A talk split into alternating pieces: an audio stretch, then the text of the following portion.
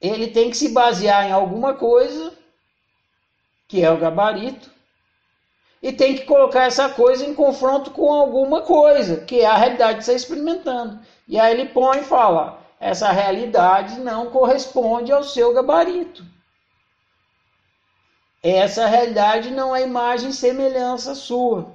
Essa realidade que você está experimentando não é você sendo você. Só que a, o, o, GPS ele não fala assim, que nem eu estou falando agora. Essa realidade que você está experimentando não é você sendo você. O GPS dá choque. Esse que é o problema. Em vez dele falar com aquela voz do Google, né? Atenção, caro ser humano que está brincando de autorrealização.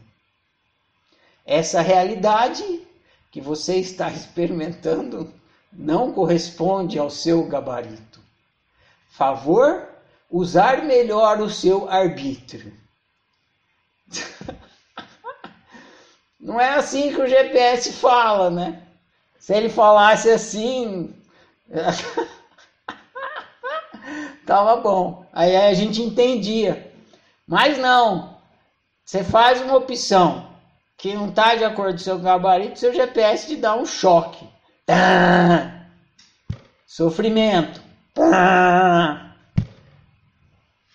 Emoções desagradáveis. Para que eu te acordar, você está dormindo, você fez uma escolha fora do seu gabarito, ah, aí tem que vir uma, um choque para acorda, acorda, acorda esse ser humano aí que está querendo ser outro. Então, tem as duas coisas. Tem a realidade, que é o fruto, e tem o gabarito, que é a semente. Então, a realidade que você está experimentando é você realizado, mas é, é um fruto seu, rascunho. E ela pode estar tá distorcida. Você pode estar tá usando o seu arbítrio para realizar uma realidade que não está em acordo com a sua unicidade, não está em acordo com o seu gabarito. E precisa existir na brincadeira alguma coisa que te diga isso. A sua realidade, que é você realizado nesse momento, e o seu gabarito não estão em concordância, não estão em correspondência. Que coisa é essa que faz esse aviso? Para você poder arbitrar melhor.